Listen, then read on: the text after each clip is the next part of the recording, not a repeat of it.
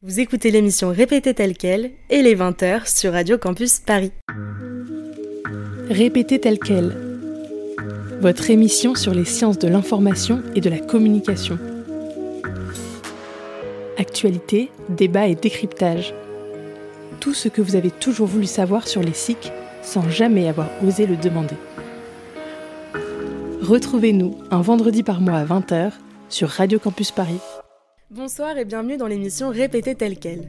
Ce soir, je vous propose de revenir sur un phénomène très présent dans nos sociétés capitalistes, l'économie de l'attention. Ce concept a été formulé pour la première fois en 1971 par l'économiste et sociologue américain Herbert Simon. Il démontre que l'attention, une fois captée et acquise, peut devenir un nouveau capital économique.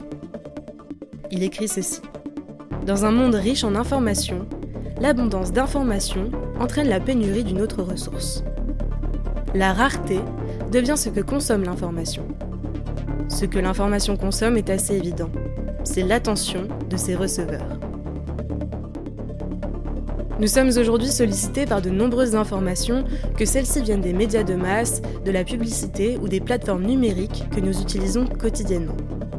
Mais notre capacité d'attention n'est pas une ressource inépuisable, et celle-ci est désormais distribuée et captée comme un produit générateur de profit.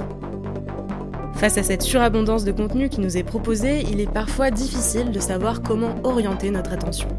Et nous sommes aujourd'hui face à une urgence de prise de conscience de ce phénomène, puisque la façon dont nous dirigeons notre attention est capitale afin de comprendre les conflits sociaux, politiques et culturels qui animent le débat public.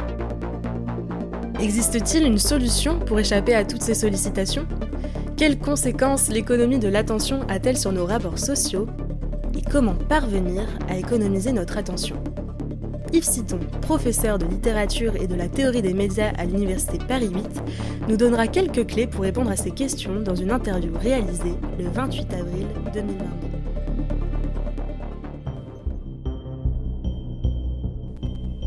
Répétez tel quel.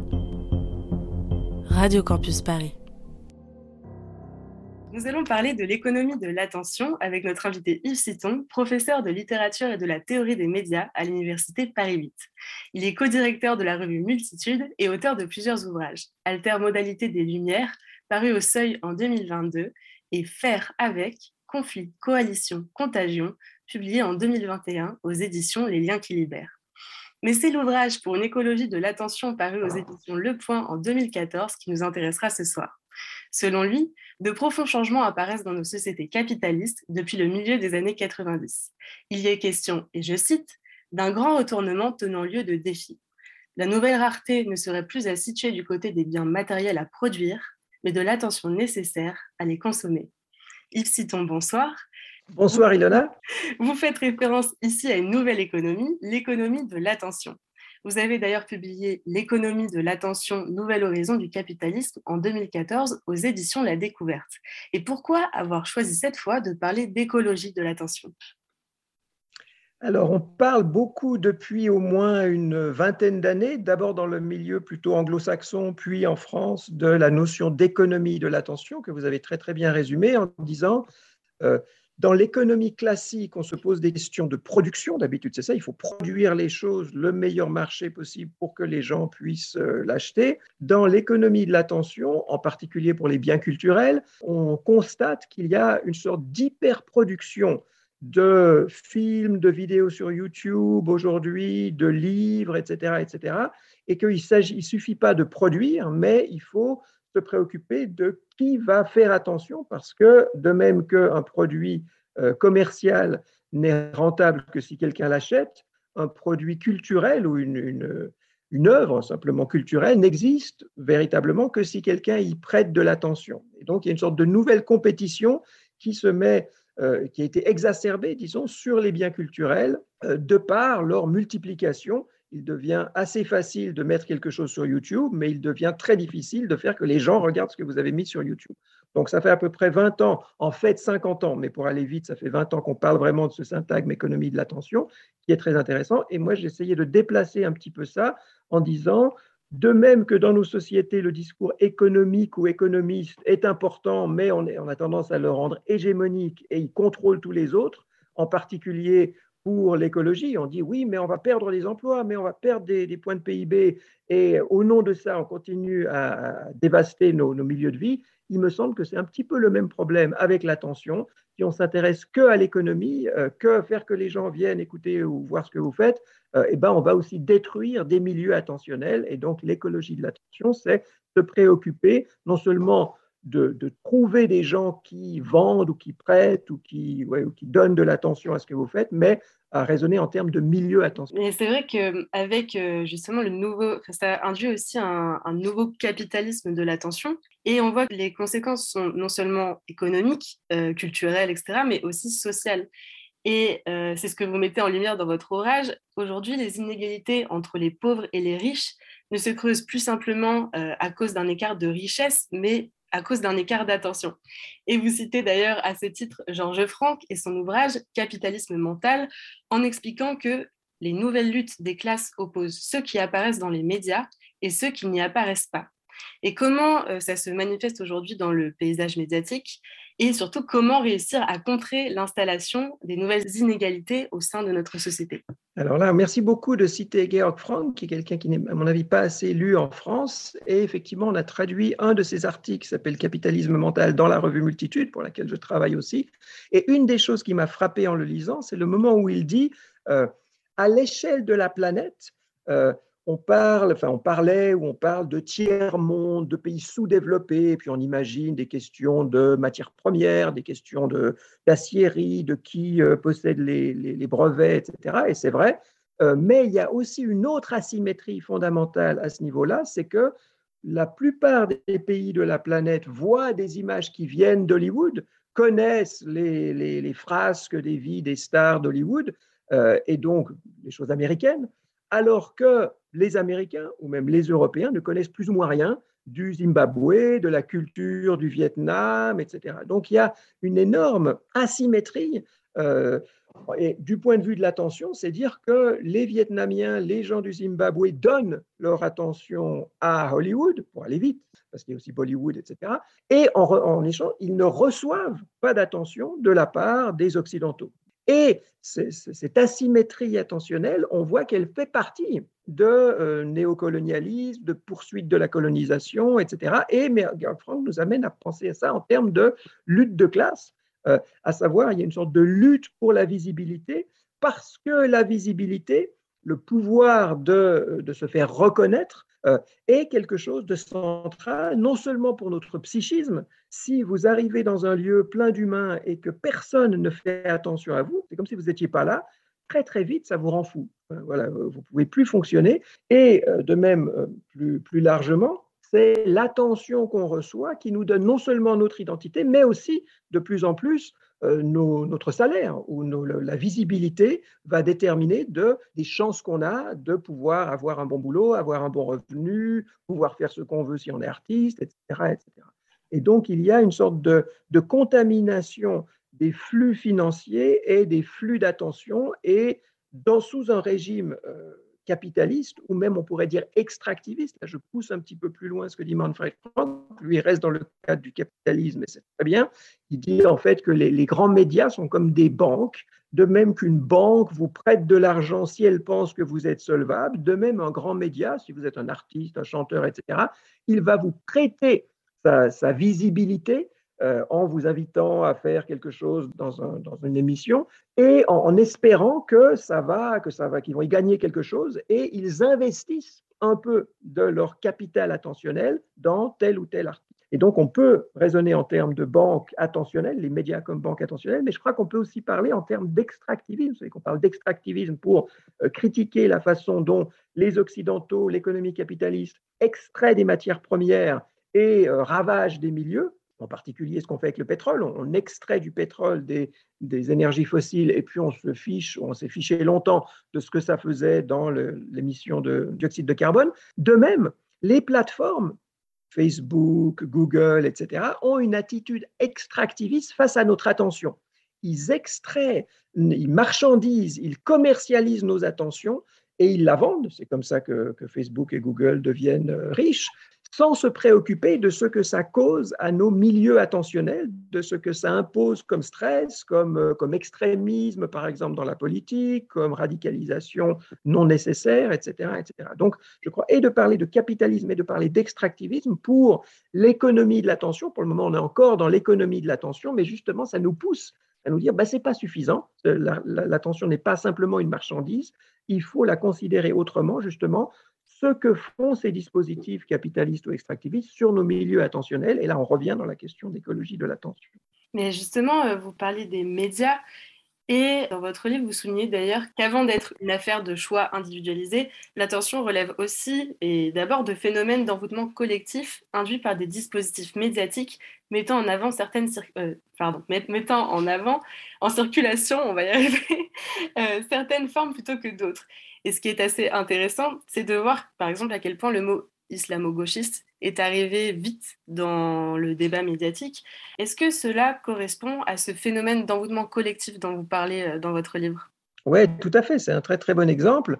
Euh, et là, dans, dans le livre, j'essaye de distinguer plusieurs niveaux pour parler de l'attention. D'habitude, quand on parle de l'attention, assez spontanément, comme ça, on se dit, ah bah tiens, c'est mes deux yeux, mes deux oreilles et qu'il y a autour de moi, des écrans, des livres, des personnes humaines, etc., etc.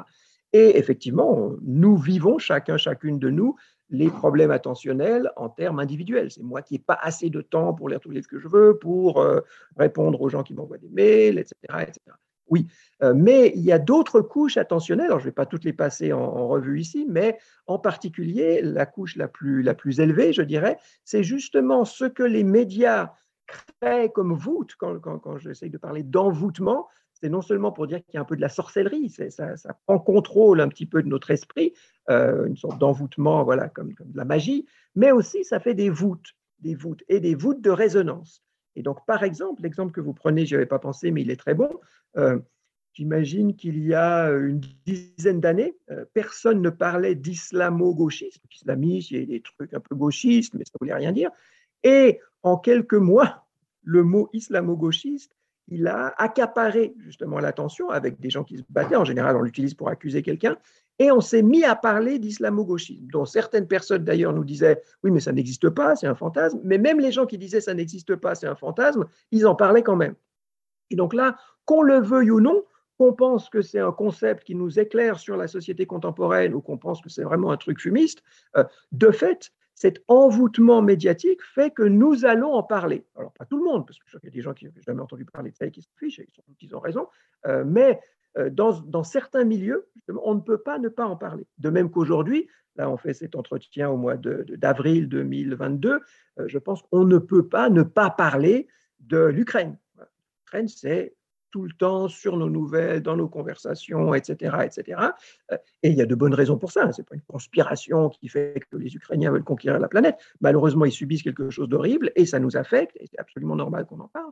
Mais je crois qu'il faut quand même reconnaître ces effets d'envoûtement, en particulier en comparant avec ce qui s'est passé il y a 20 euh, ans, par exemple, euh, au Congo, où 6 millions de personnes ont été tuées au Congo sans qu'on en parle, euh, si ce n'est exceptionnellement, euh, dans les nouvelles, dans les médias mainstream.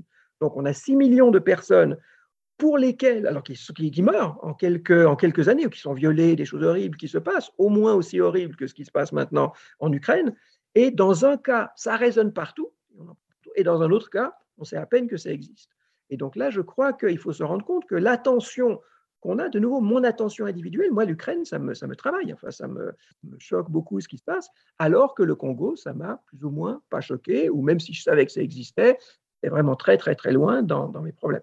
Et donc, avant de pouvoir savoir à quoi je fais attention, il faut vraiment se demander qu'est-ce qui résonne entre nous et, question suivante que vous allez me poser, pourquoi l'un résonne plus que l'autre? Alors là, c'est à la fois, on pourrait dire très simple, bon, ben, c'est du colonialisme, c'est les Européens qui font attention aux Européens, c'est des peaux noires, c'est des gens lointains, c'est des pauvres, etc. On n'a pas trop besoin de savoir ce qui se passe parce que c'est, de, de là que viennent nos téléphones, c'est de là que viennent plein de choses. Donc, euh, en fait, ça nous arrange bien de ne pas trop savoir ce qui se passe ou d'où viennent nos téléphones. Oui, il y a de ça, mais en fait, c'est beaucoup, beaucoup plus compliqué il y a de la géopolitique, il y a des, héritages du colonialisme, mais j'ai vraiment envie de mettre l'accent sur le fait qu'il y a des infrastructures de nos communications, des infrastructures médiatiques qui font que, qui poussent certaines choses à être mises en visibilité et d'autres choses à ne pas être mises en visibilité. Et c'est ça qui me semble vraiment intéressant. Et c'est là, euh, là-dessus que j'ai essayé de travailler dans un livre qui s'appelait Médiarchie, qui essayait justement de dire on croit qu'on vit dans des démocraties, comme si c'était le peuple, le démos, qui a le pouvoir dans, dans l'autre monde.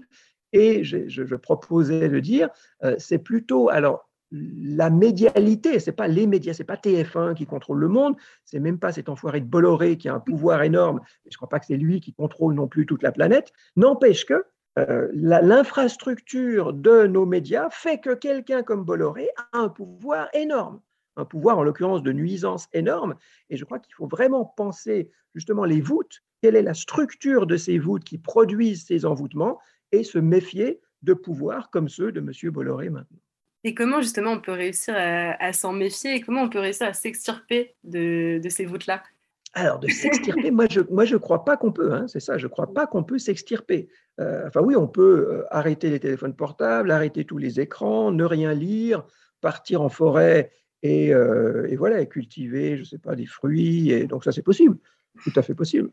Mais, mais d'abord pas facile, et ensuite très très minoritaire, parce que nous sommes des êtres sociaux, donc nous communiquons. Et qu'est-ce que c'est que les médias? Qu'est-ce que c'est que ces envoûtements? C'est les moyens de communication, c'est les, les, canaux de communication qui sont justement plus que des canaux, parce qu'ils font des effets de milieu.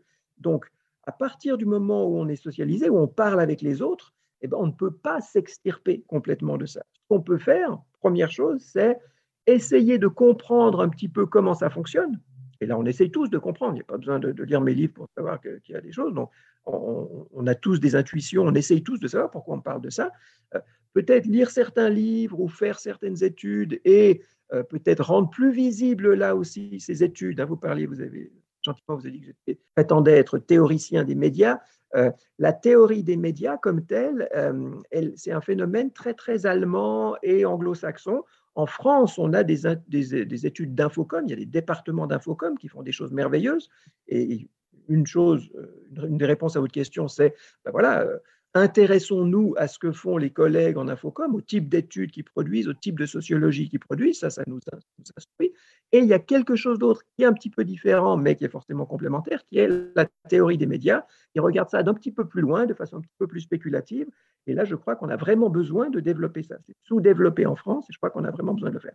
Ça ne va pas du tout suffire à nous extirper, à peut-être nous rendre un petit peu moins naïfs, mais euh, de, transformer ces infrastructures, moi j'appelle ça des intrastructures euh, de médialité. Pourquoi intra comme à l'intérieur? Parce que c'est à la fois des infrastructures qui dépendent de l'économie, de qui finance, de M. Bolloré qui achète, euh, etc., de l'autre qui achète Twitter, Elon Musk qui achète Twitter, hein, c'est vraiment ça, Bolloré, Musk, etc. C'est un système complètement aberrant où certaines personnes, parce qu'elles sont hyper riches, elles peuvent comme ça acheter les, autoroutes de l'information. Euh, mais c'est, enfin, c'est, je ne sais pas, un martien qui viendrait là, qui essaierait de comprendre les humains, se dirait, mais qu'est-ce qui, qu'est-ce qui leur prend d'accepter des trucs pareils? Donc, il y a ça, et donc ça, d'avoir mieux conscience de ça, de voir les, conséquences que ça a, et de se battre là contre, en termes politiques, en termes de législation, euh, et de nouveau, la résistance à ça, elle doit se faire à plusieurs niveaux. Il y a oui, ce que je peux faire moi, je n'ai pas besoin de partir en forêt, mais je peux sitôt que je vois de la publicité, euh, couper. Ce que, j'essaye de faire, c'est, sitôt qu'il y a de la publicité, je, me dis ça, ça ne va pas être bon. S'il y a de la pub, donc il faut couper. Et il y a des... Alors, je ne sais pas votre émission, mais j'imagine que votre émission, il n'y a pas de pub. Ou alors il y a de la pub chez vous? Il n'y a pas de pub. Ah voilà. Hein. donc, il y a des choses comme, je ne sais pas, Think of You, comme hors série, comme votre émission. Moi, j'étais aussi très longtemps dans des, des radios campus où ça existe. On, on se transmet des informations et Maintenant, en plus, avec YouTube, on peut produire des choses très, très belles. Enfin, pas forcément YouTube, mais je veux dire, avec Internet, on peut produire des choses très, très belles, justement, sans avoir besoin d'avoir des millions d'euros derrière vous pour vous financer. Donc, se méfier de tout ce qui est, euh, tout ce qui est financé par la publicité, je crois que c'est une chose. Pas forcément de tout couper, mais de s'en méfier. Ou de se dire, bah tiens, euh, là, j'ai des sources d'informations qui sont très, très euh, connotées euh, extrême gauche, eh ben, regardons ce que disent aussi les gens qui sont un peu à droite, ou le contraire. pour se dire, euh, bah, c'est toujours bien d'avoir des effets de stéréophonie, des effets de, ça de multiperspectivisme, de pas seulement voir les choses depuis une perspective. Et ça, on peut le faire. Ça, c'est quelque chose qu'on peut faire individuellement, surtout collectivement. Euh, à travers des organisations. Nous, on est dans une, moi, je travaille dans une revue, je disais tout à l'heure multitude. Une revue, c'est justement ça, c'est de dire, bah, tiens, je ne suis pas tout seul à essayer de comprendre le monde, on est plusieurs. Souvent, on n'est pas du tout d'accord, on s'engueule sur les élections, sur plein de trucs, et c'est tant mieux parce que ça nous aide à voir les choses différemment. Donc, de cultiver ces milieux attentionnels, de créer des milieux attentionnels comme une radio, comme vous faites, comme une revue avec multitude, comme on se voit toutes les, tous, les vendredis soirs, puis on boit des verres au café. C'est ça un milieu attentionnel. Euh, mm. donc ça, c'est vraiment, c'est vraiment important de se dire que ça fait partie de, l'hygiène mentale que de raisonner dans ces termes-là. C'est vrai que euh, bah, quand on fait justement attention à des choses, on le fait à partir de soi-même. C'est ce que vous appelez l'attention individuelle, c'est ça? Et il y a aussi ce phénomène d'attention collective, c'est-à-dire que même si on veut faire attention soi-même, on est forcément comment dire, induit à penser quand même certaines choses par rapport aux autres. Et euh, on voit qu'au-delà des médias, enfin, si, c'est totalement lié aux médias, mais vous dites dans votre livre, et vous citez, euh, vous citez euh, un auteur particulier à raison, c'est Chacun de nous sera mieux protégé si nous sommes attentifs ensemble vous reprenez ce titre euh, avec ironie justement. Et Attentif Ensemble, c'est notamment euh, le slogan de la RATP qui pousse les usagers à se surveiller mutuellement. Et on l'a vu pendant la crise du Covid, euh, être attentif ensemble n'est pas toujours synonyme d'une bonne chose, parce que plutôt que de protéger son prochain, on va plutôt le, le dénoncer à l'inverse. Et quelles conséquences le fait que l'État prône désormais ce type de vigilance entre nous peut avoir sur nos relations sociales? Oui, alors là, ça, c'est une, merci, c'est une très très bonne question qui demanderait beaucoup de temps pour la déplier.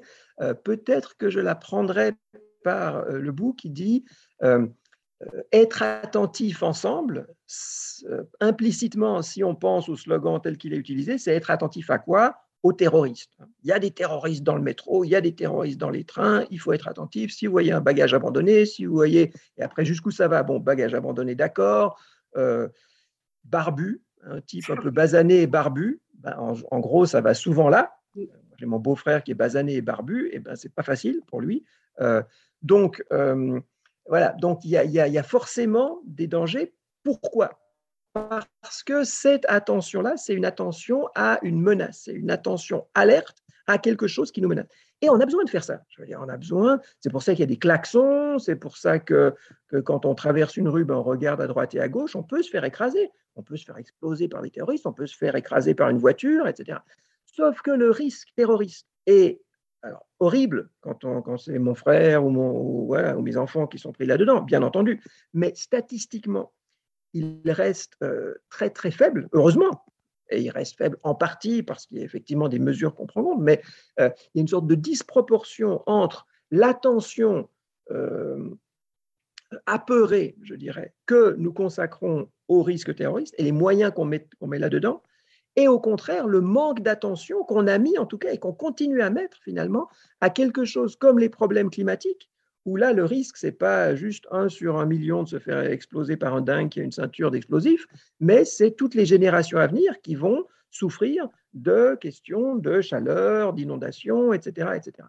Donc, euh, oui, il y a plein de dangers, oui, il faut faire attention aux dangers, mais il y a des dangers qui sont très spectaculaires, parce qu'on parle beaucoup, justement, sitôt qu'un type arrive avec un couteau quelque part et dit à la Wakbar, on pense c'est la fin du monde, alors que statistiquement, ça reste très, très limité. Euh, et il y a d'autres risques qui sont beaucoup, beaucoup euh, par exemple, hein, aujourd'hui on parle heureusement un petit peu plus du risque de viol pour les femmes, mais les violences sexuelles sont beaucoup plus répandues que les dingues qui crient à la Wakbar avec un, couteau.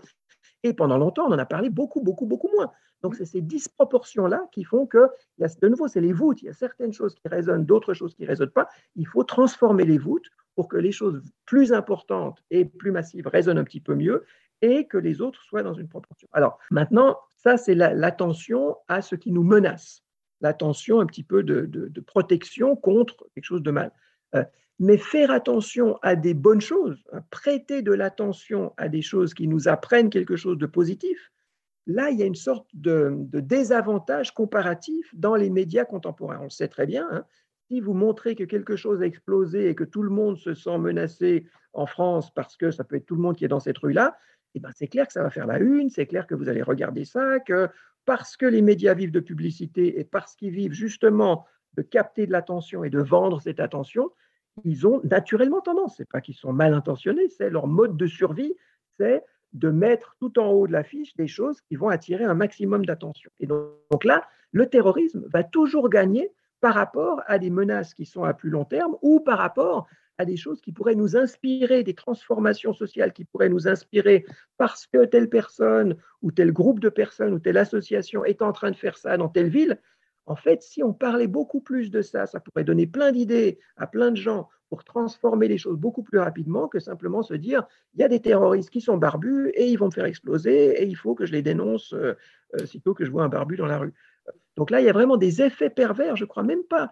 il y a sans doute Elon Musk et Bolloré, ils ont leurs intentions, et je ne me fais pas d'illusions sur leur cynisme et sur leur capacité de nuisance, mais je crois qu'il y a beaucoup, beaucoup, la plupart des, gens qui font votre métier, qui sont journalistes, je crois que c'est des gens fondamentalement honnêtes, qui essayent de faire aussi bien que possible leur boulot. Moi, je ne les blâme pas du tout, mais qui sont pris, qui sont broyés dans des structures justement financées par la publicité, financées par la marchandisation de l'attention, qui font qu'on vend des choses qui se vendent mieux. Et la peur, ça se vend mieux que l'espoir. Et le, la violence euh, simpliste, ça se, ça se vend mieux que les explications de causalité complexe. Et c'est ça, un des drames centraux de notre époque. Et justement, avec ça, bah, quelles solutions apporteriez-vous pour réussir à réorienter notre attention? Quels sont nos moyens d'agir et comment finalement réussir à arriver à une écologie de l'attention? Alors d'abord, c'est compliqué. Euh, deuxièmement, je n'ai pas du tout la réponse. Si j'avais la réponse, ben, je serais très heureux et peut-être qu'on m'écouterait mieux, donc je n'ai pas la réponse moi, je peux suggérer un certain nombre de choses. D'abord qu'on en parle, parce que ce n'est pas moi qui ai la réponse, mais euh, quand j'en parle avec des gens, il me semble qu'il y a quelques, quelques points sur lesquels on peut assez facilement se mettre d'accord. Par exemple, le caractère nocif et cancéreux de la, de la publicité. J'en parlais tout à l'heure. La publicité, c'est pas seulement des trucs qui nous emmerdent quand on regarde la télévision et puis que TF1 ça s'arrête et puis qu'on doit subir 10 minutes de trucs euh, plus ou moins humiliants et idiots. Euh, oui, c'est ça, donc une bonne raison de détester la publicité, euh, mais aussi de façon beaucoup plus insidieuse et larvée, c'est justement ceux qui commandent la façon dont certaines choses arrivent plus en haut chez Google ou plus en haut sur Facebook et sont mises en position d'attirer plus d'attention. Donc, le fait que, la, publicité comme telle ou le financement par la marchandisation de l'attention, on est bien d'accord, c'est deux façons un peu prétentieuse ou plus intuitive de dire un peu la même chose. Euh, donc de se rendre compte à quel point ça c'est nocif et de se dire qu'il faut absolument euh, faire des lois. On peut faire des lois. Et les, euh, les médias n'en parlent pas beaucoup parce que c'est leur source de financement. Les politiciens n'en parlent pas beaucoup parce que ça implique de remettre en cause toute une série de choses fondamentales sur le consumérisme qui est euh, un moteur essentiel de nos sociétés. Hein. On se réjouit toujours, ah, le PIB a monté, les ventes, les ventes de produits ont monté et ça va faire que le chômage va baisser. Donc on est vraiment dans un modèle qui fait que la publicité est au cœur de tout ça. On peut très très difficilement s'y attaquer. Et pourtant, tout le raisonnement, il me semble, ça consiste à dire, justement, d'abord, on, alors soit on régimente de façon beaucoup beaucoup plus sévère la publicité, première chose, euh, soit on la taxe énormément, pour dissuader un petit peu les choses, soit on l'interdit. Là, après, ça dépend à quel point on est radical, à quel point on est réaliste, à quel point on fait des compromis, etc.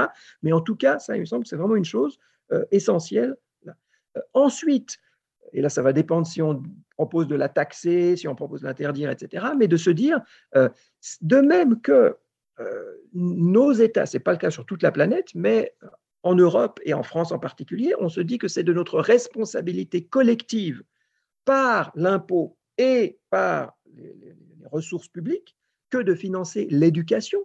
Pour nous, il y a une sorte d'évidence que c'est pas quand on a un enfant qui a 10 ans, c'est pas à moi de trouver un professeur ou quelqu'un qui va l'éduquer.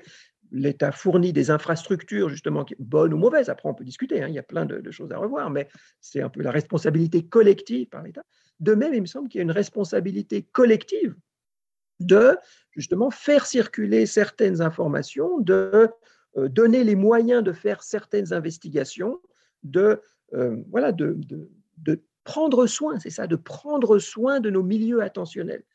Prendre soin de nos milieux attentionnels, il me semble que c'est au moins aussi important que prendre soin de nos enfants.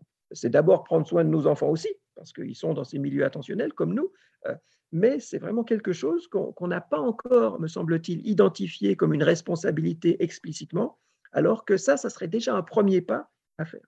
Ensuite, parmi toutes les choses qu'on peut faire, et là, ça c'était très ambitieux et ça passe par le niveau politique, ça passe pas, ça va se faire à long terme, mais il y a effectivement ce qu'on peut faire chacun, chacune de nous, euh, en se disant, euh, mon attention, elle est toujours conditionnée, elle est toujours déterminée. Je peux, il n'y a pas un moment où je peux me dire, là en fait, je suis complètement libre. Non, j'ai dans la tête ce qui m'est venu dans la tête hier ou avant-hier ou il y a 20 ans. Euh, en général à travers des écrans, à travers des livres, à travers des gens qui m'ont dit ceci, qui m'ont dit cela. Donc il y a des choses qui sont dans la tête et là je ne suis pas libre face à ça, j'ai ça et pas autre chose dans la tête. Par ailleurs, je suis très très souvent en situation alors d'échange, par exemple, maintenant je suis en train de vous parler avec vous, Ilona, donc je ne vais pas commencer à rêvasser à tel poème que j'ai pu lire avant-hier, je n'ai pas le temps de rêvasser au poème d'avant-hier parce que je suis en train de vous parler. Donc vous conditionnez un petit peu, vous déterminez mon comportement attentionnel. Euh, et donc, ce qu'on peut faire, c'est jamais sur le moment même, il faut jamais blâmer les gens pour être attentifs à ce à quoi ils sont attentifs au moment T. En revanche, la plupart d'entre nous, on a toujours une petite marge de manœuvre pour reconditionner à l'avenir les milieux attentionnels qui vont nous conditionner. Ça veut dire quoi? Ça veut dire, je ne suis pas libre face à mon attention de maintenant, mais je suis souvent un petit peu libre face à, au, à où je vais me trouver, dans quel milieu attentionnel je vais me trouver demain. Par exemple, de se dire, je vais faire une promenade en forêt. Faire une promenade en forêt, ça veut dire, je ne vais pas regarder la télévision. Ça veut dire, je ne vais pas lire un livre. Ça veut dire, on peut toujours prendre son téléphone dans la promenade en forêt, mais on peut se dire, par exemple, je fais une promenade en forêt sans mon téléphone. Donc là, je crois qu'on a tous une marge de manœuvre là-dessus, se dire, bah, tiens, qu'est-ce que je... Raisonnons en termes de milieu attentionnel et essayons de nous demander qu'est-ce qui serait souhaitable en termes de milieu attention. Et là, je crois qu'on a une petite marge de manœuvre. Maintenant, cette marge de manœuvre, je vais finir là-dessus, elle est très inégale. Moi, je suis prof, fonctionnaire, planqué, c'est très très difficile de me virer. Donc, si demain je fais des balades en forêt et que je ne réponds pas à mes mails, que je ne réponds pas à mes téléphones, ça va prendre beaucoup de temps pour me virer, pour m'enlever mon salaire et que je subisse les conséquences de ça. Donc, moi, j'ai une chance énorme de pouvoir effectivement dire bon, ben là, j'arrête, les mails, j'arrête. En fait, ce n'est pas aussi simple que ça, mais mettons que ça soit aussi simple que ça. Et puis, je passe deux heures à lire un livre. Euh, ça fait un peu partie de mon boulot, donc moi, je suis vraiment privilégié pour ça. Quelqu'un qui euh, cherche un boulot, qui euh, vient de perdre son emploi, qui vient de se faire quitter, qui a un enfant à nourrir, etc., cette personne-là, elle doit trouver quelque chose. Elle doit envoyer des CV, elle doit répondre au téléphone si jamais c'est une offre d'emploi qui peut lui permettre de payer son loyer, au contraire d'être jeté à la rue avec son gosse. Donc là, cette personne-là, bien sûr qu'elle n'est pas aussi libre que moi face à son attention.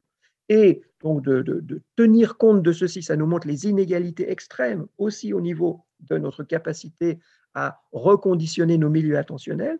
Mais à part les cas extrêmes où justement on a deux enfants, on est euh, mis à la rue et on doit trouver quelque chose, un boulot, autre chose, la plupart d'entre nous, et en particulier toutes les classes moyennes ou supérieures, on a beaucoup plus, me semble-t-il, de, marge de manœuvre et de contrôle sur nos milieux attentionnels que ce qu'on veut bien croire. Et justement, parce qu'on n'en a pas assez conscience, il me semble qu'on n'utilise pas ce type de raisonnement pour produire des réformes. Et ça, on peut le faire au niveau individuel, même si c'est insuffisant. C'est tout à fait insuffisant, parce qu'il faut agir au niveau collectif aussi. Répétez tel quel. Radio Campus Paris. Nous arrivons bientôt au terme de notre émission, mais juste avant, une petite pause musicale avec Georges Brassens et sa chanson Mourir pour des idées. On l'écoute tout de suite. Mourir pour des idées, l'idée est excellente. Moi j'ai failli mourir de ne l'avoir pas eu, car tous ceux qui l'avaient, multitude accablante, en hurlant à la mort, me sont tombés dessus. Ils ont su me convaincre et m'amuse insolente, abjurant ses erreurs, se rallient à leur foi. Avec un soupçon de réserve toutefois, mourons pour des idées, d'accord, mais de mort lente, d'accord, mais de mort lente, jugeant qu'il n'y a pas péril en la demeure. Allons vers l'autre monde en flânant en chemin. Car à forcer l'allure, il arrive qu'on meure pour des idées n'ayant plus cours le lendemain. Or, s'il est une chose amère, désolante, en rendant l'âme à Dieu, c'est bien de constater qu'on a fait fausse route, qu'on s'est trompé Radio Campus mourons pour des idées, d'accord, mais de mort lente, d'accord, mais de mort lente. Les saints Jean bouche d'or qui prêchent le martyre, le plus souvent d'ailleurs s'attardent ici-bas. Mourir pour des idées, c'est le cas de le dire, c'est leur raison de vivre, ils ne s'en privent pas. Dans presque tous les camps, on en voit qui supplante bientôt Mathusalem dans la longévité. J'en conclus qu'ils doivent se dire un aparté, mourons pour des idées, d'accord, mais de mort lente, d'accord, mais de mort lente des idées réclamant le fameux sacrifice, les sectes de tout poil en offrent des séquelles.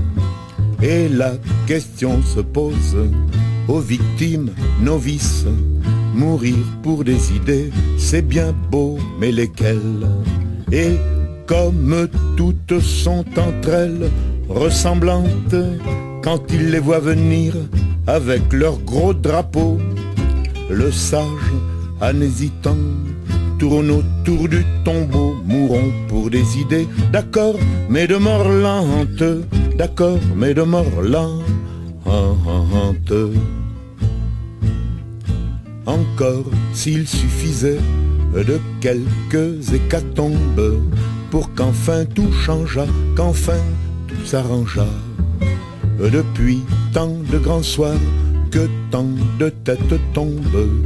Au paradis, sur terre, on y serait déjà. Mais l'âge dort sans cesse et remis au calende. Les dieux ont toujours soif, n'en ont jamais assez.